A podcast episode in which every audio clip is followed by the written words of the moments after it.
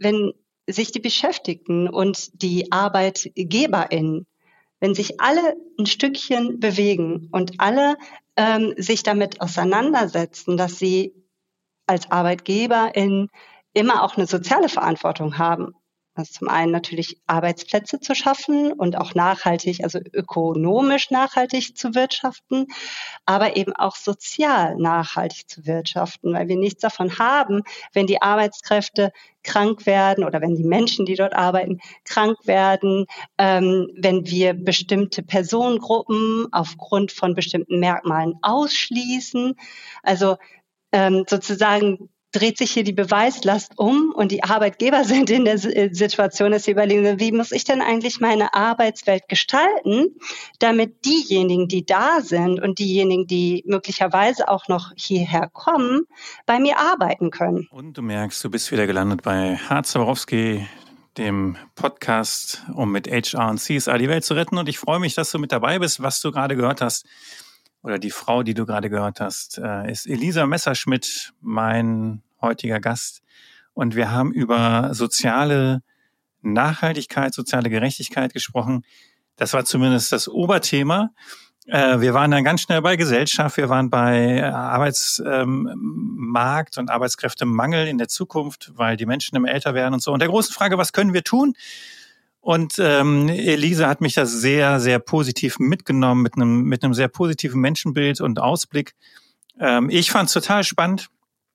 Wieder was gelernt, wieder einen anderen Blickwinkel ähm, bekommen. Und ich hoffe, es geht dir ähnlich und wünsche dir ganz, ganz viel Spaß beim Hören.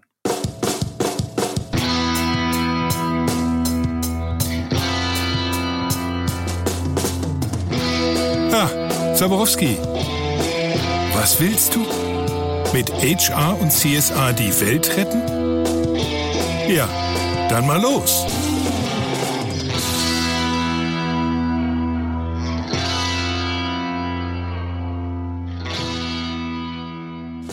Und da ist sie frisch zugeschaltet aus, ich hätte jetzt fast Berlin gesagt, aber nein, du sitzt in Essen, ne? Elisa Messerschmidt, herzlich willkommen bei mir im Podcast. Ja, danke schön. Heute sitze ich sogar im schönen Mülheim an der Ruhr, also nochmal zehn Kilometer entfernt von Essen. Nochmal weiter. Ja. Ich habe heute ist mein Podcast-Tag anscheinend. Ich habe heute Morgen mit der ähm, äh, GLS Bank in Bochum äh, im Podcast. Ach, wie schön. Ja, ja da bin ich Kundin. Ja, natürlich, natürlich bist du das. Ich ja auch. Also Kunde. Ja, klar. Hoffentlich äh, ganz viele. Ja, äh, und spätestens nach diesem Podcast oder nach dem Podcast mit der GLS Bank ähm, dann noch mehr. Aber das ist ja gar nicht unser Thema. Elisa, ähm, schön, dass du da bist. Wir haben uns ähm, getroffen, gefunden über LinkedIn. Wie kann es auch anders sein? Weil ähm, du das Thema, unter anderem das Thema Social Sustainability vor dir herträgst ähm, als äh, Transformationsberaterin, Coach irgendwie unterwegs bist, Trainings machst, keine Ahnung, Beratung machst. Und äh, wir haben dann irgendwie mal gequatscht und ich fand äh, total cool, mit welchen Themen und Ansätzen du so unterwegs bist und habe gedacht, komm, lass uns doch mal eine Podcast-Folge machen ähm, zum Thema, wie haben wir das genannt? Ähm, soziale Nachhaltigkeit, glaube ich, ne? Also ja, als, genau. Als Über Thema, ein Überbegriff, genau. So, ähm, aber jetzt hol uns doch bitte einmal erstmal ab, wer, wer bist du und wo kommst du so inhaltlich her, thematisch und, und womit beschäftigst du dich? Ja, vielen Dank für die Einladung ähm, und auch von mir ein Hallo und herzlich willkommen. Mhm. Ähm, ja, wo komme ich her und womit beschäftige ich mich? Ähm, ich bin ähm, mal vor ja, jetzt fast zwölf Jahren ähm, habe ich mich auf die Reise gemacht und mich mit dem Thema Kultur beschäftigt. Mhm. Ähm, damals äh, sprach man immer noch so von interkultureller Kompetenz und Interkultur. Mhm. Äh, heute wird das ja anders und auch viel breiter zum Glück betrachtet. Äh, und das Thema äh, beschäftigt mich seit jetzt über zehn Jahren. Wie können wir Kulturen gestalten? Ähm, was passiert mit Kulturen im Großen und im Kleinen? Ähm, und ich habe mich jetzt auch schon über zehn Jahre mit dem Thema Gerechtigkeit und äh, Chancengleichheit und Chancengerechtigkeit äh, beschäftigt. Mhm. Ganz lange bei einer NGO ähm, für, im Bildungssektor. Mhm. Und ähm, ja, irgendwann war für mich die Entscheidung, dass das Thema im Bildungssektor wichtig ist, ja, nach wie vor und auch weiterhin, aber dass das Thema eins ist, was ähm, in die Unternehmenswelt gehört. Äh, die Unternehmen beschäftigen mhm. sich sicherlich schon auch länger damit, ähm, aber in Form von sozialer Verantwortung, ähm, kommt das jetzt ja erst in den letzten Jahren so in die ähm, in den privatwirtschaftlichen Sektor. Mhm. Ist auch meine Wahrnehmung, ja. Genau, ja. Und ähm, ja, da habe ich mich dann vor einem Jahr entschieden, äh, dass ich aus der NGO in die Privatwirtschaft wechsle und bin jetzt seit einem Jahr bei einer kleinen Unternehmensberatung. Mhm. Und ähm, ja, wir beschäftigen uns eigentlich mit zwei der drei großen Transformations-Ds, nämlich mit Digitalisierung und demografischem Wandel. Mhm. Wenn man es jetzt mal so ganz ähm, aus der Vogelperspektive betrachtet. Ja. Also ein Großteil meiner KollegInnen sind im Bereich Datensouveränität, Datenschutz, Informationssicherheit unterwegs, also begleiten Unternehmen dabei, sich eben im Bereich der Automatisierung und Digitalisierung gut aufzustellen und mhm. Persönlichkeitsrechte zu wahren.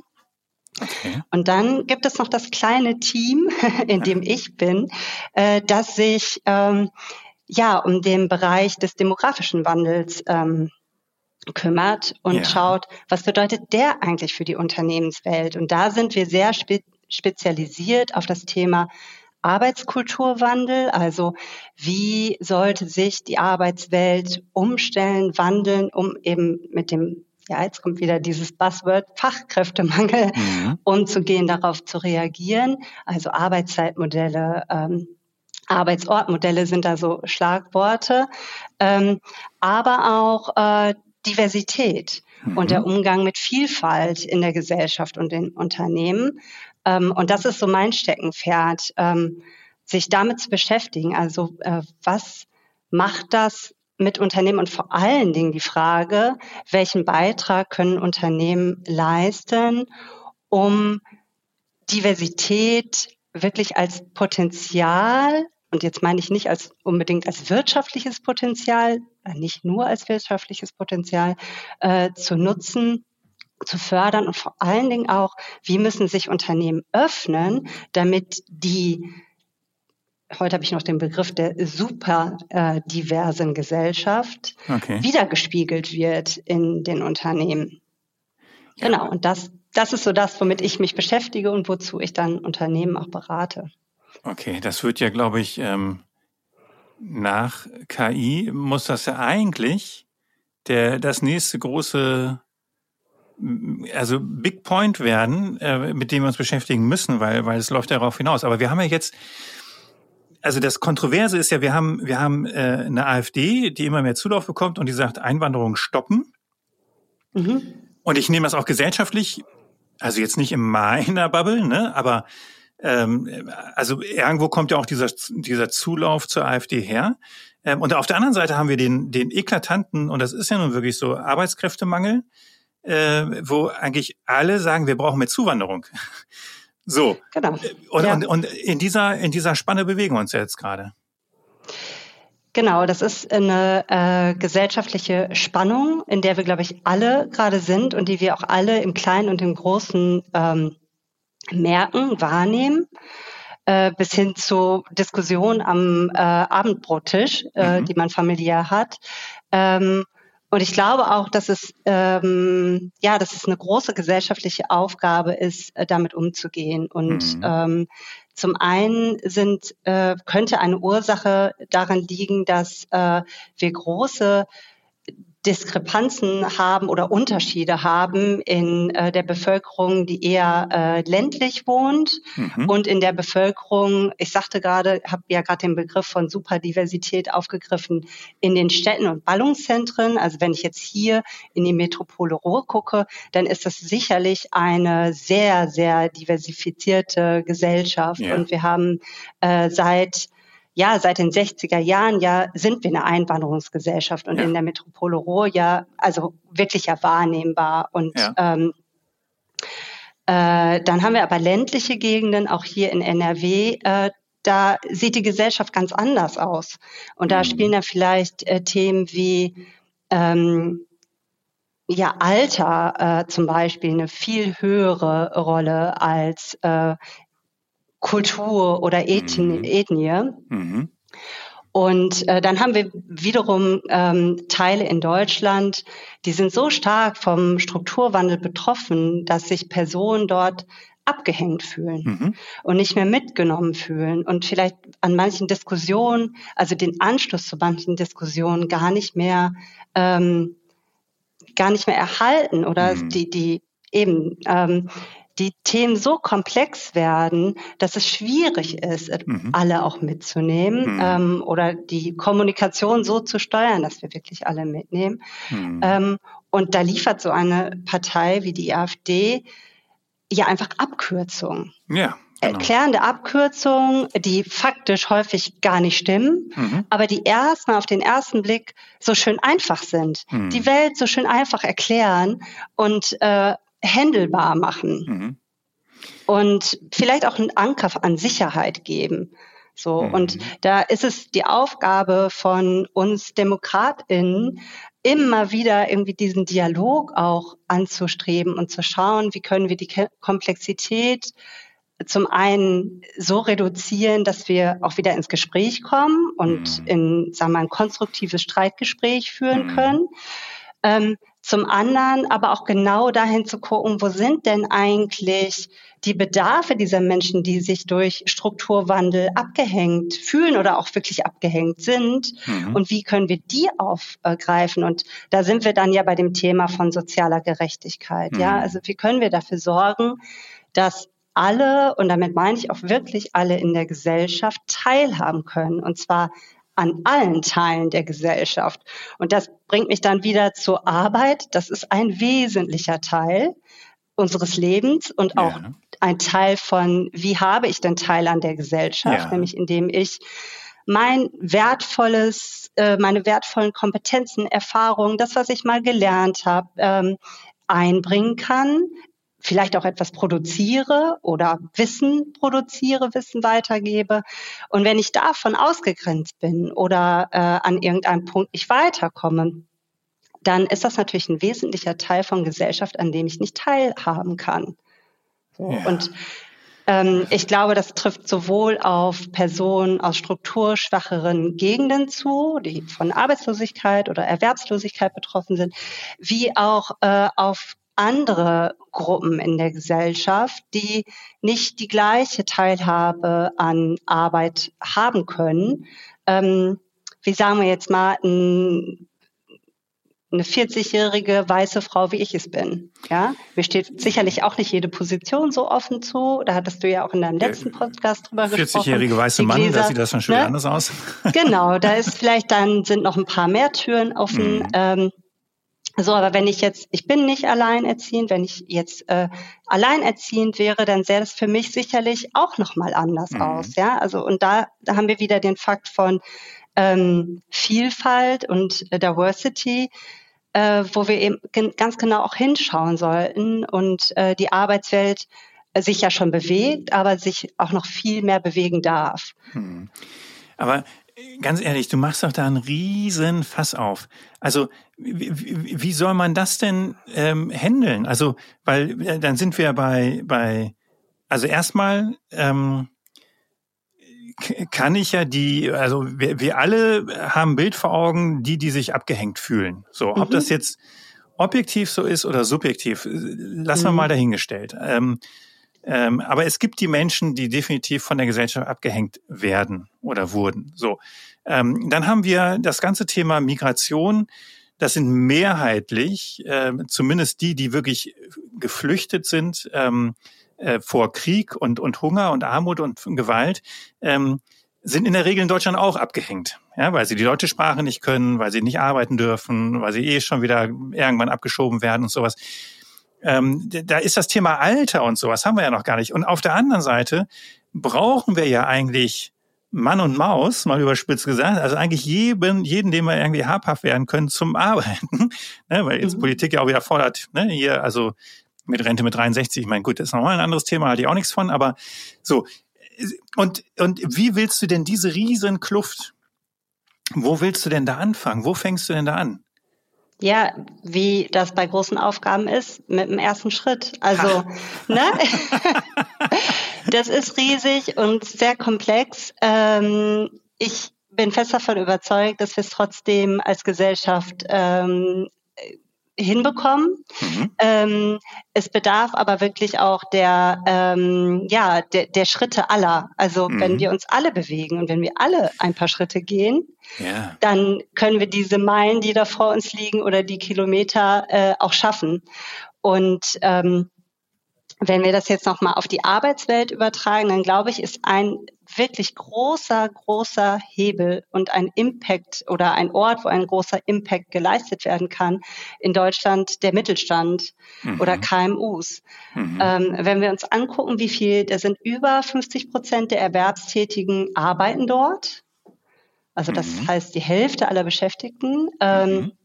Ein kleiner Teil, äh, ich glaube so zehn Prozent, ähm, war, da müsste ich jetzt nochmal genauer nachgucken, ist dann so im öffentlichen Dienst, ne? Und der Rest mhm. verteilt sich dann noch.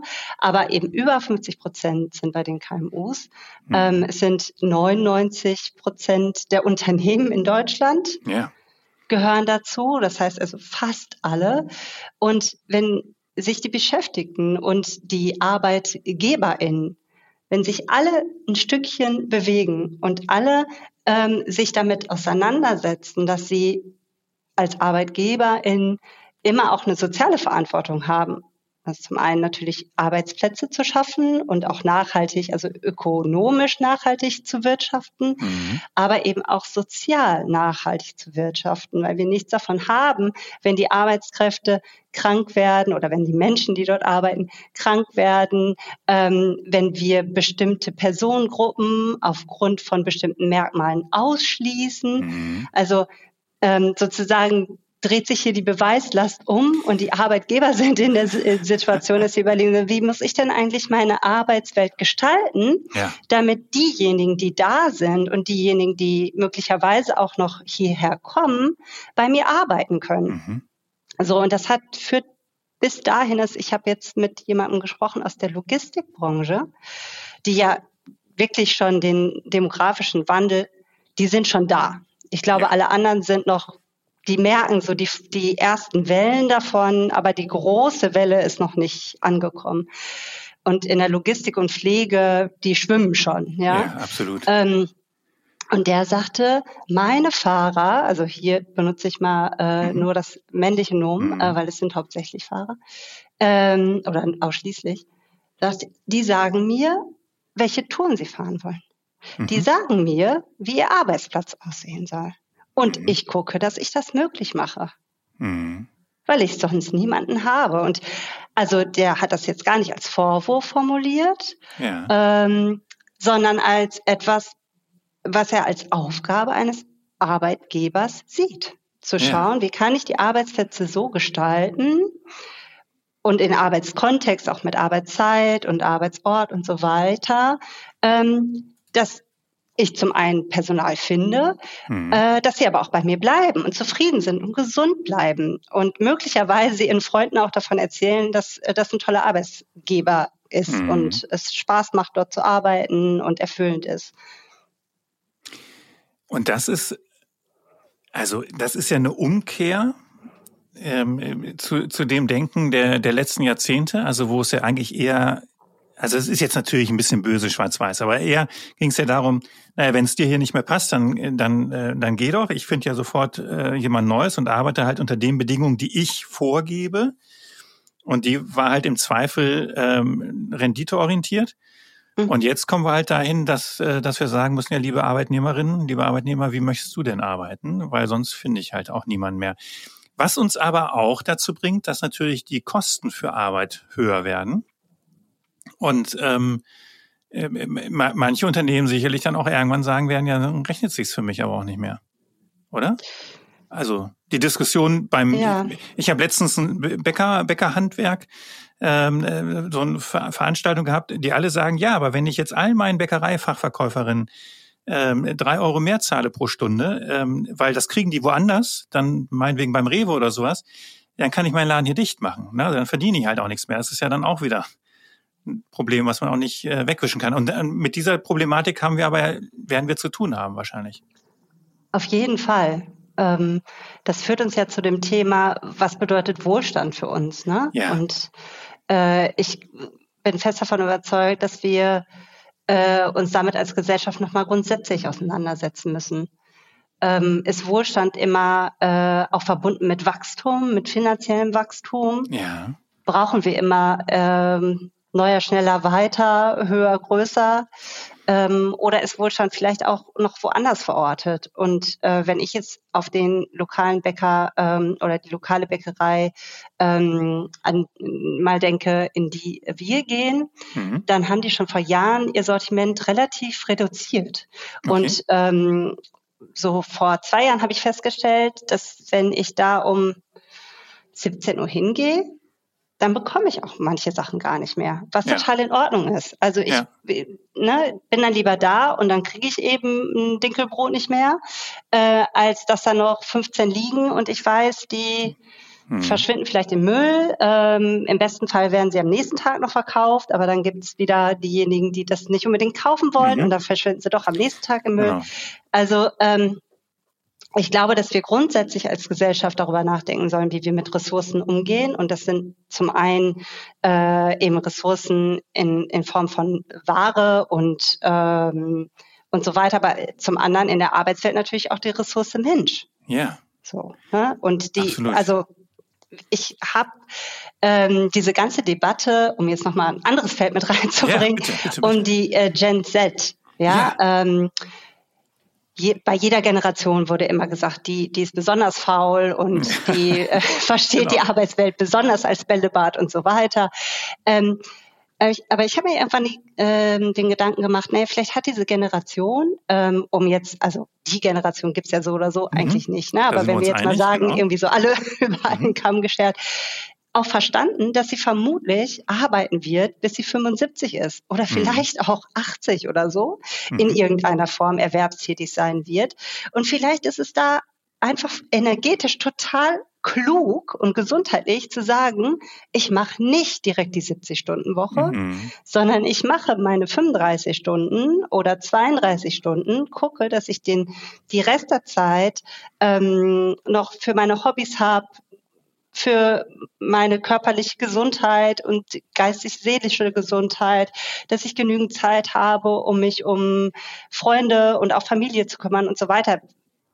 Wofür auch immer, ja. ja. Aber zu sagen, ähm, auf die Langstrecke hin arbeite ich genau das gleiche wie ein Babyboomer aber halt in ja, der Wochenarbeitszeit. Mhm. kürzer. Also ich wollte das mal ausrechnen, das habe ich noch nicht gemacht. Ich bin jetzt auch kein, also Mathe war jetzt nie mein Lieblingsfach, ja. aber ich könnte mir vorstellen, also wenn man davon ausgeht, dass die, also sagen wir mal, selbst wenn sie nur bis 70 arbeiten und äh, bis 70 auch nur in dem, was wir jetzt im Moment Teilzeit nennen, ja, also ja. 30 Stunden oder 32 Stunden, sie wahrscheinlich am Ende auf die gleiche absolute Zahl kommen wie die Babyboomer, mhm. die ja, äh, wo viele ja auch schon frühzeitig ähm, in Rente gegangen sind, ja, ja also bis 55 gearbeitet haben oder bis 58, was mhm. denen absolut gegönnt ist. Die haben ja wirklich viel, viel geleistet. Und das waren diejenigen, die 70 Stunden runtergerockt haben mhm. in der mhm. Woche.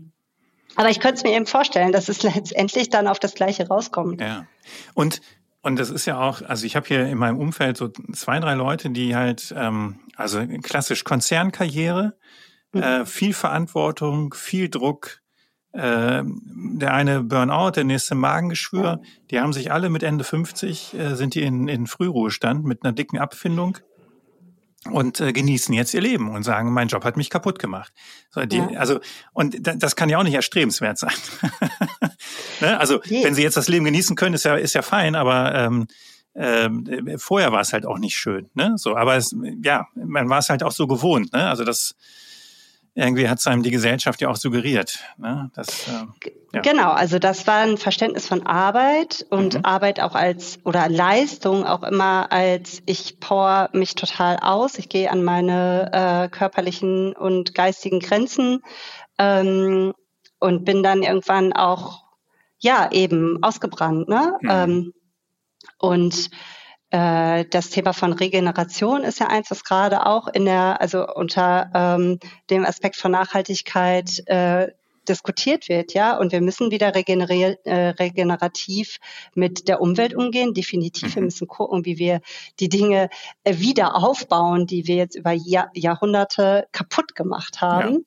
Ja. Ähm, aber ich glaube auch auf die äh, auf den Menschen betrachtet, ja, oder im Sozialen müssen wir auch regenerativ ähm, sein. Wir mhm. haben nichts davon, wenn wir ähm, uns selbst ausbeuten oder uns eben ausbeuten lassen. Und mhm. ähm, wir haben jetzt auch nichts davon, das war jetzt äh, bei einer Veranstaltung äh, noch so ein Punkt, äh, der aus der IT-Branche kam, dass jemand sagte, ja, also wir werben natürlich ganz viele Personen aus äh, zum Beispiel Indien ab und mhm. wir müssen feststellen, die sind viel, viel äh, leistungswilliger. Mhm. Und eben dieser dieser Leistungsbegriff von mhm. ich mache 70 Stunden und ich gehe immer an meine Grenzen, ähm, sicherlich, also kann ich mir das gut vorstellen, weil da ist ja äh, auch noch ein äh, Gedanke von äh, großer Strebsamkeit und äh, Wohlstand, mhm. also Wohlstand in eben äh, auch materiellen Materiell, Wohlstand und genau. so weiter. Ähm, aber ich habe mir die Frage gestellt, sollten wir nicht an der Stelle, und wir meine ich jetzt, äh, wir als privilegierte Gesellschaft in Deutschland, ähm, hier einmal innehalten und überlegen, ähm, ist das, also inwiefern sollten wir das ausnutzen? Ja, also ne, zum einen hier darüber zu diskutieren über vier Tage Woche und ja. Wohlbefinden und so weiter und sich dann Fachkräfte holen, ähm, die dann 70 Stunden arbeiten. Weil wir zu faul so. sind. Sind weil, ja, ja oder ob wir zu faul sind, weiß ich nicht. Ne? Ja, also nee, das glaube ich ja, ja, oder weil wir sagen, wir, ne, so genau, wir, wir haben verstanden, dass äh, Achtsamkeit äh, dazu gehört, Erholung mit dazu gehört, dass Familie wichtig ist und so weiter, welche Argumente auch immer man jetzt daran zieht und dann sich aber eben Personen, ähm, die aus welchen Gründen auch immer äh, leistungsbereiter sind, eben noch die 70 Stunden machen, ähm, holen, sagen, ja, dann können die das halt machen. So, also da mhm. ähm, denke ich, haben ja. wir eine Verantwortung. Ja. Ne? Absolut, absolut. Gut, das ist ja, äh, ähm, ja, das ist ja der Vorwurf der Altforderung oder auch einem, jetzt war doch hier gerade Precht und ja. Weißt du, ne, die ja über ihre Hafer, Hafermilch-Generation dahergezogen haben, irgendwie sowas. Also dieser, auch der Vorwurf so der alten Firmenbosse, die halt sagen, ne, die Jungen, die wollen ja alle gar nicht mehr arbeiten und hm. ne, wir haben hier was hochgezogen. Ich bin auch so ein bisschen ähm, unschlüssig. Ich sehe das ja bei meinen Mitarbeiterinnen auch überhaupt nicht, ne? Aber ähm, das meinte mein Sohn letztens, der ist 21, äh, ja, Papa, also ganz ehrlich, wenn, wenn ich mir da die Jüngeren unter mir angucke, der, fing der schon an und sagt, da kriege ich ja die Krise, ne? Wenn, so, mhm. von der Arbeitsmoral her und so. Ähm, so, aber ähm, also es ist ja, der, der Vorwurf steht ja im Raum. Früher haben wir halt alle geklotzt wie blöde und und deswegen steht Deutschland ja auch so da. Und alle hatten ja auch was davon. Ne? Mhm. Wir haben ja alle profitiert, äh, Wohlstand vermehrt und sowas. So, und jetzt will keiner mehr arbeiten und damit fahren wir die ganze Kiste gegen die Wand. Ne? Oder holen uns halt dann arbeitswillige, billige Menschen aus, ähm, aus anderen Ländern, die halt noch verzweifelt sind und das halt mitgehen mhm. oder sowas. Ähm, und ich bin mir da halt ehrlich gesagt auch gar nicht so sicher, ob diese Rechnung so richtig ist, weil A, wie du schon gesagt hast, ähm, die junge Generation arbeitet halt definitiv länger im Sinne von also mhm. Lebensarbeitszeit. Mhm. Ähm, und ähm, was hat's gebracht, dieses Klotzen? Ne? Also wir haben den Wohlstand vermehrt, aber in was für einem Maß? Ne? Also so, dass jetzt ähm, äh, die Umwelt dabei kaputt gegangen ist, äh, so dass äh, Ehen und, und, und, und Familien daran kaputt gegangen sind äh, weil die Menschen halt zu viel gearbeitet haben, sich kaputt gemacht haben, Einzelschicksale. Äh, also war es das halt auch wert? Ne? Das ist ja dann auch mal die Frage. Und, und wo ist denn, gibt es nicht auch ein anderes genug, ne? dass man sagen könnte, ja, wir können auch mit 30 Stunden den Wohlstand zumindest halten oder wir fallen auf ein Wohlstandsniveau zurück, das aber auch völlig fein ist. Ja, also so. Ja. Das ist ja auch nochmal die Frage, die man stellen kann, oder? Definitiv. Äh, und ich weiß nicht, ob du den heißt der Länderspiegel oder Weltspiegel ähm, in der ARD jetzt vor einiger Zeit gesehen hast über Finnland, was ja immer als oder jetzt schon in den letzten Jahren vermehrt als das glücklichste Land ähm, geratet wurde. Und okay. die haben so ein bisschen versucht, dem Glück dort auf die Spur zu kommen, natürlich überhaupt nicht mit einem wissenschaftlichen Anspruch. Ja. Ähm, sondern eher so durch teilnehmende Beobachtungen. Und das war genau eigentlich der Punkt, den sie am Ende gemacht haben, dass sie gesagt haben, naja, vielleicht die Finnen haben nicht mehr an irgendwas, ja, also vielleicht mhm. ein bisschen gesündere Luft, frischere Luft, ein bisschen mehr Weite und Wälder und so weiter und Platz. Mhm. Aber im Leben ähm, finden die finden das Glück im kleinen Einfachen, dass sie mhm. eben nicht das dicke fette Haus haben wollen, sondern sich mit einer kleineren Wohnung begnügen, ähm, mhm. dass sie eben ganz flach hierarchisch aufgestellt sind in den. Unternehmen, aber auch in der Gesellschaft. Und ähm, dass es nicht darum geht, besser zu sein als der Nachbar, äh, sondern sich ja zu, auf auch auf äh, Gemeinschaft und Gesellschaft zu schauen und ja. ein Interesse daran äh, zu haben, dass es dem anderen auch gut geht. Ja. Ähm, und die haben diese äh, Bibliothek gezeigt in Helsinki, okay. die ja einmalig ist weltweit. Und ähm, sich mit der Leiterin der Bibliothek unterhalten. Die hat gesagt, hier ist jeder willkommen und das ist der Grundsatz dieser Bibliothek. Jede Person ist hier willkommen und das ist das Wohnzimmer von Helsinki. So verstehen okay. wir uns. Und ähm, das ist für mich, also diese Bibliothek zeigt für mich, wie eine inklusive Gesellschaft auch aussehen kann. Und da kann man viel mehr als eine Bücher ausleihen oder Bücher lesen. Da ja. gibt es ein Tonstudio, man kann sich Instrumente ausleihen, also je, sogar ein Schlagzeug. Okay. Ähm, man kann dort äh, an Kulturveranstaltungen teilnehmen, essen, trinken, miteinander sein. Also es ist wirklich ein Ort, ja, wo Gesellschaft stattfinden kann. Ja. Cool. Ja, mu muss ich mal, muss ich mal raussuchen. Gibt's ja bestimmt kann ich irgendwo in der Mediathek. so, aber ähm, ähm, so jetzt, jetzt mal, ja bitte. Nochmal zurück äh, zu, äh, das war jetzt ja nur so ein Beispiel dafür, wie Glück vielleicht oder oder Wohlstand auch anders aussehen kann, ohne ja. dass es so ein materieller Wohlstand sein genau. muss. Ähm, aber ich glaube, dass also über Wohlstand ähm, äh, sollten wir als Gesellschaft wirklich nochmal nachdenken. Aber die Aufgaben, die auf uns zukommen, ähm, die, die werden eben ganz, oder wir, wir werden gar nicht mehr ähm, diese Zeit haben, unbedingt 70 Stunden zu produzieren oder zu arbeiten. Weil wenn ich mir die Zahlen angucke, ja, ja jetzt ist schon jede zweite Person älter als 45. Ja, ja. da gehöre ich ungefähr rein, ja. Also ich bin 42, so. Und jede fünfte Person ist älter als 66 in dieser Gesellschaft. Ja. Ja. Das heißt, wir können es ja über, also wenn ich 60 bin, ist, sind ungefähr sieben bis zehn Millionen Menschen sehr alt. Das heißt mhm. über 80. Und mhm. damit da habe ich jetzt keinen statistischen Wert, wie viele davon pflegebedürftig sind, aber mhm. vermutlich ein relativ hoher Anteil. Mhm. Und selbst wenn es nur 50 Prozent, also nur in Anführungsstrichen 50 Prozent sind, die irgendwie mal Pflege bedürfen, dann sind das ja auch fünf Millionen. Und mhm. ich werde mit 60 noch arbeiten, definitiv. Mhm. Fünf Jahre mindestens oder sieben Jahre, vielleicht auch 15 noch. Das heißt, ich werde noch voll ich, ich, im. Ich rechne bis, bis, bis ich 70 bin. Ne, genau. Also ist so, genau. damit plane ich auch. Ja, genau. ähm, das heißt, an sich ja auch nicht unbedingt in Teilzeit. Es ist ja so gedacht, dass, ne, vielleicht dann irgendwann mal Altersteilzeit, aber ähm, ich werde noch voll im Berufsleben sein. Mhm. Meine Eltern sind dann über 80 und ein großer mhm. Teil der Gesellschaft ist dann über mhm. 80. Gleichzeitig sind, ist da ja noch die jüngere Generation, ja, also ja. meine Kinder sind dann zwar gerade aus dem Haus, aber die sind im Studium. Das ist ja, also die mhm. sind ja auch noch da und brauchen eine Art von Fürsorge und ähm, Care-Arbeit, vielleicht nicht mhm. mehr so intensiv wie jetzt. Ne?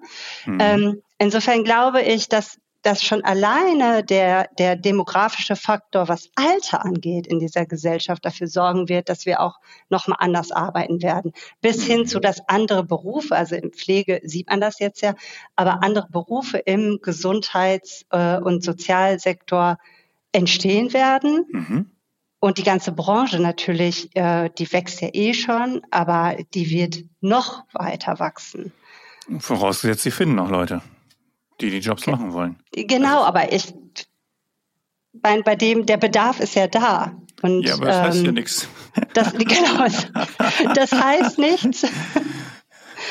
ähm, aber wenn wir uns angucken, dass, also ich glaube, ich glaube schon, dass das was heißt, in dem Moment, wo die Babyboomer als eine große, große Kohorte in wirklich in Rente gehen und wirklich älter werden. Also ich ja. glaube, ne, oder was heißt, ich glaube, jetzt, wenn ich das nur mal in, aus meinem äh, familiären Kontext mir an, angucke, die, also meine Elterngeneration, ähm, die gehören alle zu den Babyboomern, die sind alle noch fit. So, mhm. ne? Viele arbeiten vielleicht noch, also gerade die freiberuflich tätig sind. Mhm. Ähm, manche sind vielleicht schon seit ein paar Jahren äh, in Rente, aber die haben alle Projekte. Ne? Mhm. Also die machen irgendwie alles. Also, und wenn es Reisen ist oder ja. sich ne, Tennis spielen, ja, Fahrradfahren, genau. was auch immer, die sind alle fit, die stehen noch im Leben. Aber irgendwann äh, ist ja bei den meisten Menschen oder ist es einfach menschlich, dass äh, gesundheitlich Themen aufgehen. Ja. Ne? Dann tut das Knie weh oder weiß ich, das Herz spielt nicht mehr so mit und so. Und ich kann mir gut vorstellen, dass wenn Gesundheit ein Faktor wird bei den mhm. Babyboomern, dann ist der Bedarf nochmal ein anderer da. da. Und ja. ich kann mir gut vorstellen, weil die, die, diese Generation ähm, an ganz entscheidenden wirtschaftlichen Stellen ja auch gesessen hat und vielleicht auch im Moment noch sitzt, mhm. dass vielleicht dann Druckpotenzial dann da ist, dass in der Branche doch noch was passiert. Mhm. Okay, also das wäre ja das, das Prinzip Hoffnung. Also ähm, ja, also ich, ich, wir, wir können es ja nur, was heißt abwarten, aber irgendwann muss ja der Punkt kommen, und das ist eine Gesellschaft und eine politische Aufgabe, zum Beispiel zu sagen, okay, wir haben es jetzt verstanden, wir müssen den Pflegejob so attraktiv machen, durch Gehalt, Arbeitszeiten und keine, Ahnung was, dass das quasi ein Privilegienjob wird, wo jeder sagt, da will ich hin. Sonst kriegen wir es ja auch gar nicht anders, ähm, anders hin. Ja, also äh, nur weil es weil es zwingend notwendig ist, äh, dass wir mehr Pflegekräfte zum Beispiel, das ist ja nicht nur das, aber äh, brauchen äh, und der Job aber weiter unattraktiv ist, weil ich mich da verheizt, weil ich verheizt werde, für vielleicht noch kleines Geld oder sowas, das werden ja denn, deswegen werden die Leute den Job ja nicht machen. Also gerade auch die jüngere Generation, die dann vielleicht sagt, immer ihr Alten, ihr habt uns ja reingeritten, äh, hättet euch selber drum kümmern können, ne? hättet ja mehr Kinder kriegen können oder wie auch immer. Äh, dann ja. hätten wir jetzt hier nicht das Problem. Ja. Also ich glaube, das wird, ähm, das kriegen wir doch nur hin durch, durch eine politische Entscheidung und die natürlich gesellschaftlich getragen werden muss von allen. Ähm, ja, und durch ähm, ausprobieren und auch selber machen. Also ich kann mir gut mhm. vorstellen, mhm. dass diese die Generation, ähm, die steht ja jetzt nicht nur für auch wirtschaftlichen Wohlstand und so weiter, den sie ähm, erzeugt hat, sondern die Generation steht ja schon auch sehr für ähm, ja, Dinge bewegen, mhm. protestieren. Ne? Also mhm, wenn wir in die ja. 60er Jahre gucken, äh, für auch andere Modelle erstellen, äh, Dinge anders machen, ähm, neu denken. Also äh, wenn man in in diese ganze Bewegung von Kinderladen und Elterninitiativen und so guckt, ja, dann ist das ja, ja, auch eine, die aus der äh, maßgeblich von den Babyboomern gekommen ja, ist. Ja, den, so und ich kann mir gut vorstellen, dass die Babyboomer, wenn es ums Alter geht, ja. was ähnliche ähnliche Konzepte entwerfen, wie sie für ihre Kinder entworfen haben. Natürlich nicht alle, ne? Das sind auch wieder mhm. Gruppen aus mhm. dieser Generation, aber es ist eine große Gruppe, die ja politisch und gesellschaftlich was bewegt hat in der Form, eben Dinge anders zu machen, als ihre Eltern das noch gemacht haben. Mhm. Und wieso sollten sie das nicht? Also ich glaube, die können sich auch gut äh, oder gut für sich selber sorgen, ja. in der Form, da vielleicht auch Konzepte auf den Markt ja. zu werfen und zu sagen, ja. so, wir wollen im Alter auch anders leben. Das ist eine schöne Perspektive, die du mir da gerade aufmachst. Du hast vollkommen recht. Also weil ne, meine, meine Mutter hat damals auch eine Elternkind-Initiative mhm. gegründet und die hat schon vor 20 Jahren davon gesprochen, wenn sie irgendwann nicht mehr so fit sind, dann dann gründen sie eine Senioren-WG und sowas. Also, und der traue ich das auch noch voll zu, ne? dass ja, sie, genau. Also, dass sie das initiiert, ja, ja. ja, also weil sie, sie brauchen natürlich in der Form Unterstützung, ne? Also mhm. vielleicht ist da äh, die ähm, Generation Y oder so dann diejenige, die unterstützend dabei helfen kann, ja, sowohl ähm, was Politik und politisch, politische Entscheidungen angeht, aber auch das einfach wirklich machen. Was braucht es jetzt dazu, äh, um das dann wirklich umzusetzen? Aber ich könnte mir gut vorstellen, und das hoffe ich auch, ähm, dass äh, da Ideen entstehen und neue Modelle und äh, dass wir eben nicht auf so eine äh, oder dass unsere Perspektive fürs Alter nicht ist, dass wir alle in ähm, Altenheimen sind, in mhm. Seniorenheimen, ähm, die ächzen unter dem Fachkräftemangel. Ähm, mhm. Und wir irgendwie dahin siechen, ja, weil mhm. einfach die, die ähm, Ressource Mensch nicht da ist. Ja. Okay, aber lass uns noch mal bitte äh, noch mal einen Schwenk, äh, weil jetzt, weil jetzt habe ich das Thema so sehr auf Gesellschaft ähm, ähm, und Politik und so aus, aufgebracht und du warst ja doch, doch wieder beim Individuum. Lass uns noch mal beim Unternehmen bleiben. Ja. Ähm, also jetzt gerade auch nochmal, ähm, also wir haben Diskriminierung oder, oder andersrum, wir haben Diversität durch Alter, durch Geschlecht, sexuelle Orientierung, durch Herkunft, ähm, Aussehen. So, also es gibt ja die unterschiedlichsten Gründe, warum mir jemand sympathisch ist oder nicht, oder warum jemand einen Job kriegt oder nicht. Mhm. Was können wir denn als Unternehmen äh, da noch stärker machen? Ähm, äh, genau, um, um, um Hürden abzubauen, um, um, keine Ahnung, Menschen stärker, besser zu integrieren, äh, in den Arbeitsmarkt äh, zu holen und keine Ahnung, wie auch immer. Ja, also der, der erste Schritt ähm, für mich ist auf jeden Fall, sich erstmal, ähm, also dass sich die Personen in den Unternehmen damit auseinandersetzen, welche Hürden haben wir denn eigentlich? Mhm. Ja, also wo sind bei uns Barrieren strukturell, die es äh, bestimmten Personengruppen oder Individuen erleichtern oder beziehungsweise erschweren, aufzusteigen oder überhaupt hier in das System reinzukommen. Mhm.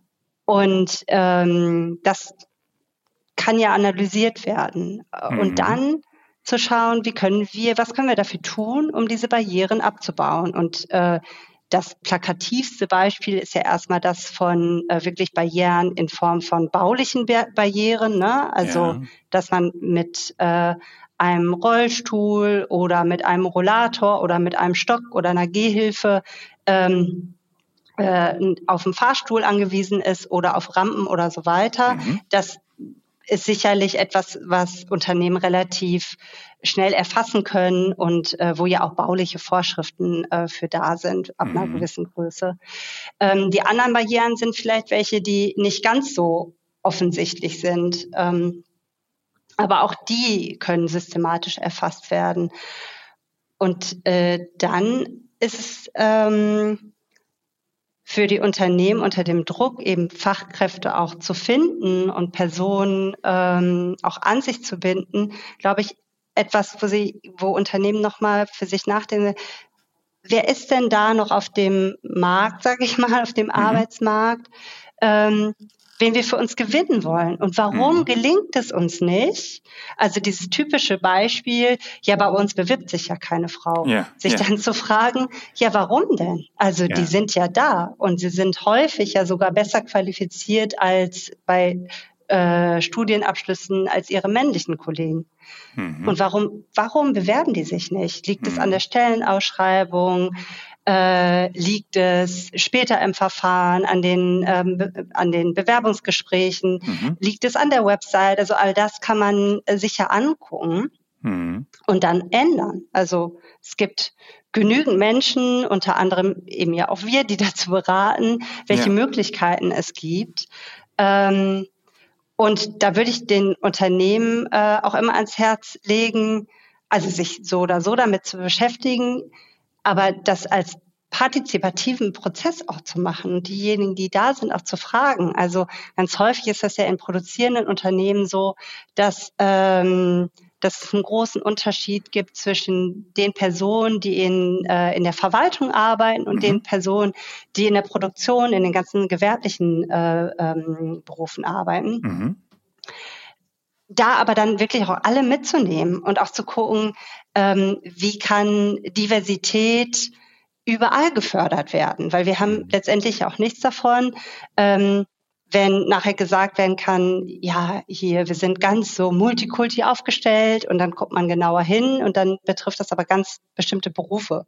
Mhm. Ja, oder wir haben 50 Prozent Frauen und dann ähm, schaut man genauer hin und dann ist das, sind das wieder ganz klassische äh, Berufe, in denen Frauen sind und ja. man findet keine Frau auf einer Führungsposition und ja. so weiter. Ja, ja? also es geht schon darum, dann eben auch strategisch vorzugehen und sich zu überlegen, okay, wie können wir uns öffnen für die Personengruppen, die da sind, ähm, für alle, äh, weil äh, Diversität ist Realität, also die mhm. Gesellschaft mhm. ist divers und äh, was also wir können uns öffnen und was müssen wir strategisch bei uns an Barrieren abbauen oder an Prozessen umbauen, damit die Personen auch bei uns arbeitsfähig sind, ja? Mhm.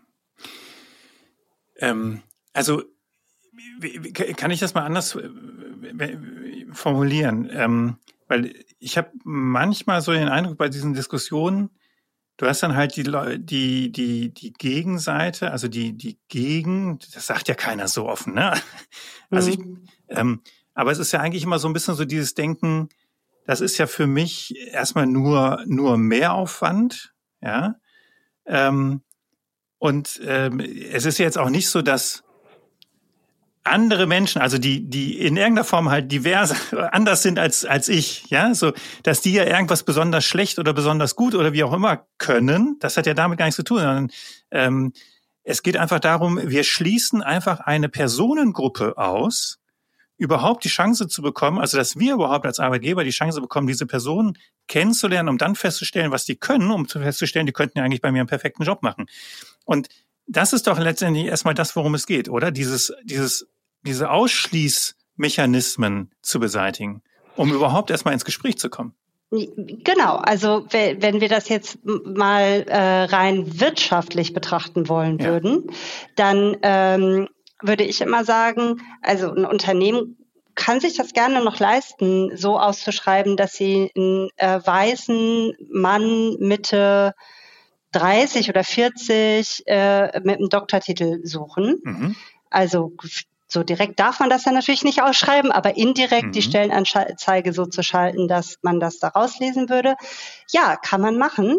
Wirtschaftlich totaler Nonsens, weil diese Person gibt es so nicht mehr oder von denen sind nur noch ganz, ganz wenige überhaupt irgendwie ähm, äh, auf dem Markt. Mhm. Äh, und rein aus wirtschaftlichem ähm, Interesse müssten die Unternehmen ihre Stellenanzeigen, ihr Recruiting, ihre Bewerbungsverfahren so öffnen, dass sie sich wirklich an alle richten mhm. und dass sie das Potenzial, was da ist, die Menschen, die da sind, dass sie alle erreichen und dann eben, weil wir wollen ja aus Talenten auswählen können als ja, Unternehmen. Genau. Du willst ja nicht, dass sich dann ähm, dass so eine Anzeige über Monate läuft, dann meldet sich irgendwann, dann hast du genau einen Kandidaten. Richtig, ja? das ist ja die Realität. So, dann musst du den nehmen. Genau. Oder du sagst halt, ja, dann läuft die halt nochmal zwei Jahre, die äh, genau. Anzeige.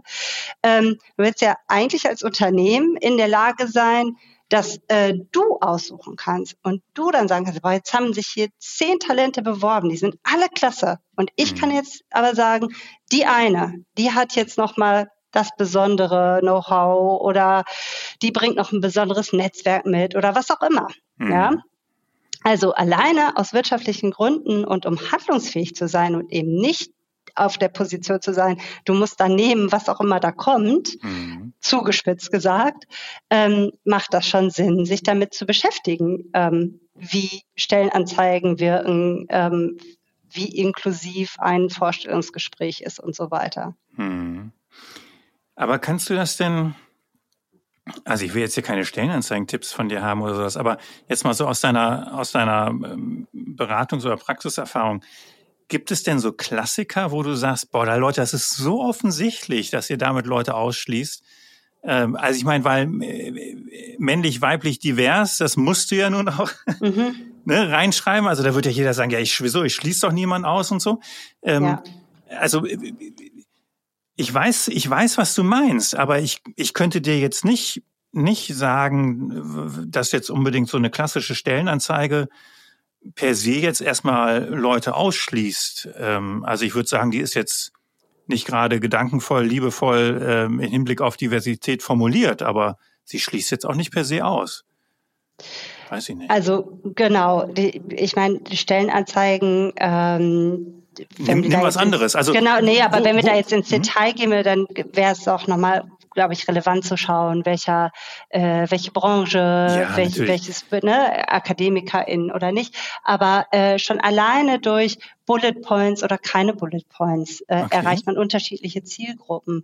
Durch die Länge und das, was erfasst wird, alles an Qualitäten und Kompetenzen, die mitgebracht ja, werden, ja, richtig, ähm, richtig. erreicht man unterschiedliche Leute. Ähm, durch Eigenschaften, die beschrieben werden, die eine Person mitbringen soll. Also es gibt eher Eigenschaften, die wir gesellschaftlich mit Männern mhm. ähm, in Verbindung bringen und welche, ne, die mit Frauen. Und genauso was, wenn wir jetzt mal von Gender weggehen wollen würden, mhm. eher extravertierte oder introvertierte Personen. Ja, also vielleicht mhm braucht man für einen buchhalterischen Beruf jemanden, der total extravertiert nee. ist? Fragezeichen. Mhm. Ja, wieso ist dann in so Stellenanzeigen häufig äh, äh, Beschreibung drin, wo ich denke, das ist doch eher eine Person, die muss die ist in irgendeinem Kundenjob, mhm. ja, Kundenkontakt. Ja. Braucht man das an der Stelle? Ja. Und äh, dann hat man aber vielleicht die beste Buchhalterin oder den besten Buchhalter schon ausgeschlossen, ja. Also ja.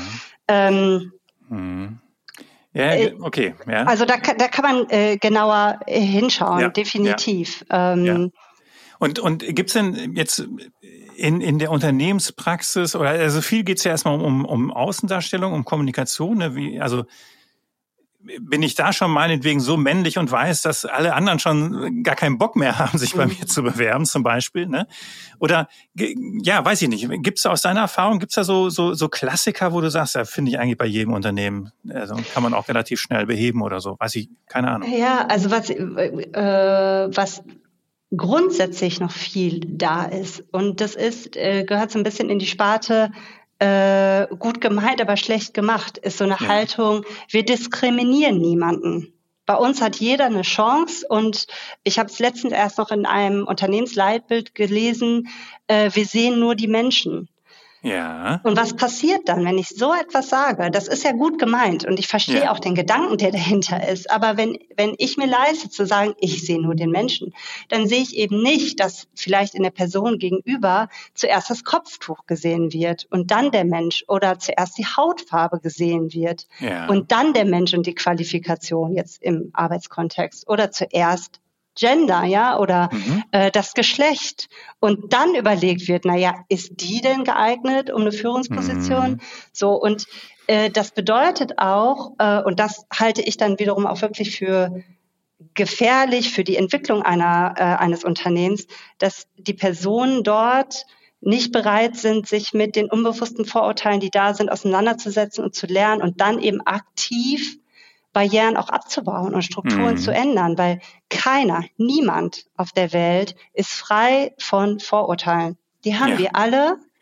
Ähm, und unsere Aufgabe ist es, dass wir uns aktiv damit auseinandersetzen und immer wieder uns irritieren lassen und immer wieder in die Reflexion gehen und sagen, hä, wieso, wieso habe ich denn jetzt gerade diesen Kurzschluss gemacht, ja?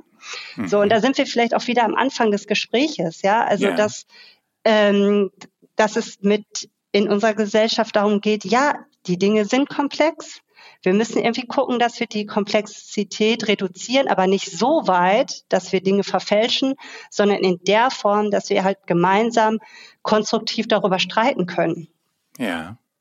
So, ja. Ähm, und, und, und wie, wie, wie ja, aber wie kriege ich das denn? Ähm wie, macht ihr das praktisch? Also da läuft das über Workshops, da läuft das über Konfrontation, sonst so zum Beispiel oder sowas, weil wenn du die Leute fragst, die wenigsten werden ja sagen, nicht, klar diskriminiere ich, ne, sondern die werden ja alle sagen, na, natürlich habe ich da kein Problem oder so. Aber die Lebensrealität ist ja dann auch eine andere. Also wie kriege ich denn so einen Kulturwandel ähm, initiiert und, und, und nach und nach umgesetzt? Genau, der Einstieg ist natürlich immer eher einer oder die, die, der Treiber für Unternehmen ist ja nicht, ja, wir wollen jetzt keine, äh, wir wollen nicht mehr diskriminieren, sondern der Treiber ist ja eher dann eben Fachkräftemangel, Erleben, wir kriegen die Stellen nicht mehr besetzt und mhm. so weiter. Und ähm, ich bin jetzt hier vielleicht gerade sehr äh, auf Rabatzo nee, und Krawall. Aber ähm, ich würde immer in der Beratung lösungsorientiert rangehen und schauen, ja. Äh, also erstmal, was habt ihr schon? Weil ganz, ganz viele Unternehmen machen schon ganz viel, ja. ohne dass sie das äh, klassifizieren würden als Diversity Management oder okay. ohne dass sie sagen würden, ach, hier machen wir Kulturarbeit, hier gucken wir auf Arbeitskultur.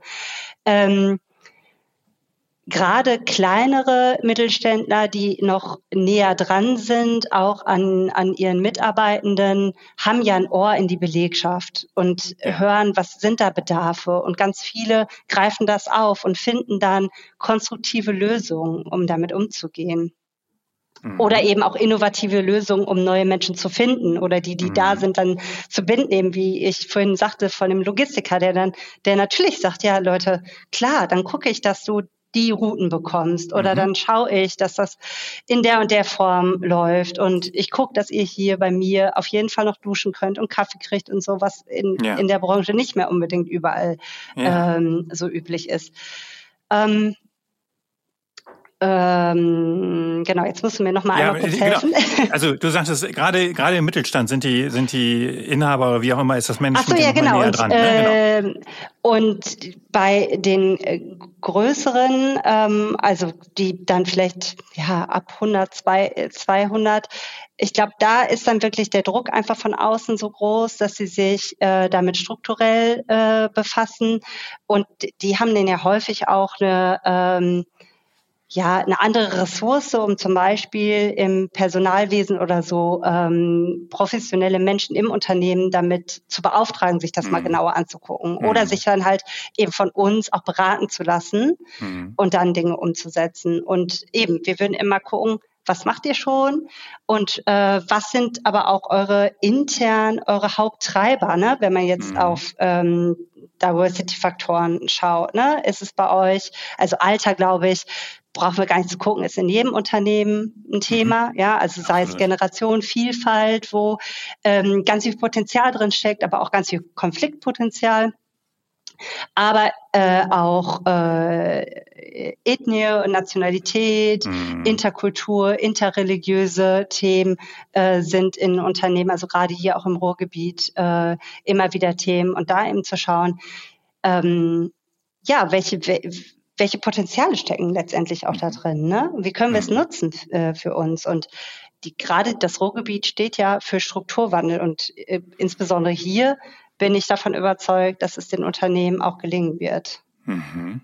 Spannend. Und, und trotzdem, ihr steht ja auch für Clankriminalität zum Beispiel. Ne? Also, ja. ja. Also äh, genau, und, und, und, und das finde ich jetzt nochmal, ähm, äh, ihr habt ja jetzt Ah, nicht nur das, nicht nur das Ruhrgebiet. Nee, genau, nein, nein, nein, nein, nein, nein, überhaupt nicht. Aber ähm, ich finde das so schön, weil du hast ja, du bist ein schönes Beispiel, dass man ja mit zwei Sichtweisen rangehen kann. Ne? Man kann sagen, also zum Beispiel könnte ich jetzt sagen, ja, Ruhrpott, ey, komm, nur Ausländer, ja, da kriegt man ja auch eh nichts gerissen und was will man denn da auch noch machen? So. Mhm. Oder du kannst halt sagen, und das ist ja eher dein Ansatz, boah, was, was schlummert da für Potenzial? Weil, und das hast du jetzt nicht gesagt, aber das steckt ja dahinter, weil ich glaube ja an die Menschen. Die wollen ja auch Geld verdienen, einen guten Job haben, sich integrieren und so. Ne, die sind ja auch nicht happy damit, dass sie von, ich sage jetzt mal, den Deutschen eher immer so ein bisschen in die Schmug Schm äh, Schmuddelecke gestellt werden. Aber das ist halt ein anderes Menschenbild. Das ist halt ein anderer Ansatz, mit dem du daran gehst. Ja. Ähm ja, ich hoffe natürlich, dass den Ansatz viele teilen, also in das Potenzial und die Möglichkeiten und äh, ja die Entfaltungskraft von äh, Menschen ähm, zu glauben. Ähm, davon bin ich fest überzeugt. Jeder mhm. Mensch kann irgendwie was. Ja. ja ähm, und wenn, wenn äh, man jetzt auf äh, äh, Clan-Strukturen und Kriminalität guckt, das ist ja auch wieder ein Beispiel für Teilhabe, ja. Also wieso yeah. organisieren sich ähm, Personen ähm, in, also der, der Clan ist ja äh, als Familienstruktur da, aber mhm. die, in krimin kriminellen Vereinigungen, weil wir konsequent äh, dafür gesorgt haben, dass bestimmte ähm, Menschen mit Fluchtgeschichte nicht teilhaben mhm. durften, mhm. weil sie keine Aufenthaltsgenehmigung hatten, keine mhm. dauerhafte, weil sie keine Arbeitserlaubnis hatten und so weiter. Und ähm, mhm. wo, wozu führt das? Ja, du bist nicht Teil ja. der Gesellschaft, du suchst dir andere Räume, du suchst dir andere Möglichkeiten, um auch ja, erwerbstätig zu sein und mhm. Geld zu verdienen. So, also, aber ich denke, das Learning haben wir schon an der ja. Stelle. Äh, jetzt geht es eher darum, ähm, einen Schritt weiter zu gehen und zu schauen, dass wir eben in einer Gesellschaft, in einer Einwanderungsgesellschaft uns schon lange bewegen, die super divers ist, also wo ja. äh, unterschiedliche Diversitätsdimensionen ähm, miteinander in Verbindung stehen. Haben sie auch schon immer Intersektionalität, aber wo heute unter der migrantischen Bevölkerung, ich mag den Begriff nicht, ich benutze ihn jetzt gerade trotzdem mal, mhm. ähm, selber eine hohe Diversität ja. besteht. Ja, ja also natürlich. so und und und ich ich glaube, diese Wahrnehmung ist eben in vielen ähm, Bereichen und insbesondere in vielen Unternehmen noch nicht angekommen. Ja, ja. und in, in 30 Jahren wird es eh anders aussehen. Also, ne, ähm, ja. dass äh, äh, ja, und dass wir eben nicht von, äh, wenn, wenn wir über Einwanderung und Integration sprechen, äh, nicht von den Migranten sprechen können, die integriert ja. werden müssen, sondern die, diese migrantische, migrantische Gesellschaft und die, unsere Einwanderungsgesellschaft ist hochdivers. Und ja. äh, da auch da sollte man mit, mit äh, oder sehr differenziert drauf gucken. Mhm.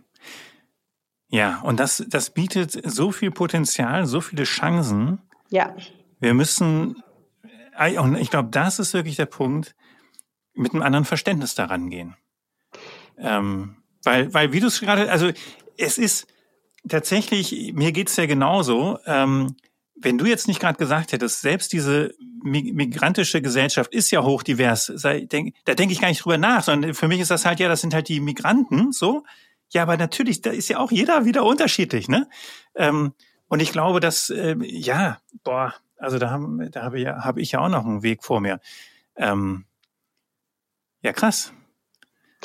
Genau, also ähm, auf jeden Fall positiv bleiben, würde ich sagen. Ja. Und äh, wenn es um, um Unternehmen geht, äh, nicht nur das Beste daraus machen, sondern das, ich würde sagen, als Geschenk nehmen ähm, und schauen, wie äh, wie das Potenzial, was da draußen ist, äh, mit all den tollen Menschen, ähm, was das intern bei einem bewirkt und äh, zu mhm. sagen, ja, die, wir übersetzen das, was an Diversität da ist, bei uns in, äh, in passende Strukturen, in passende Prozesse, aber auch in, in, in passende Job Descriptions, die wir mhm. so haben. Mhm. Und dann kann das auch wieder miteinander funktionieren. Also dann sind natürlich nicht mehr Menschen da, das nicht, aber ja. äh, möglicherweise wird dann doch der Fachkräftemangel ein bisschen gedämpft. Ja, so, und das ist ein schönes Schlusswort. Damit hören wir auf, Elisa. ich danke dir. Ich danke dir auch. Hat mir sehr, sehr viel Spaß gemacht. Vielen, vielen Dank für, die, für den Input von dir. Danke, gleichfalls. Prima, dann bis, bis bald mal wieder. Bis Tschüss. bald. Tschüss.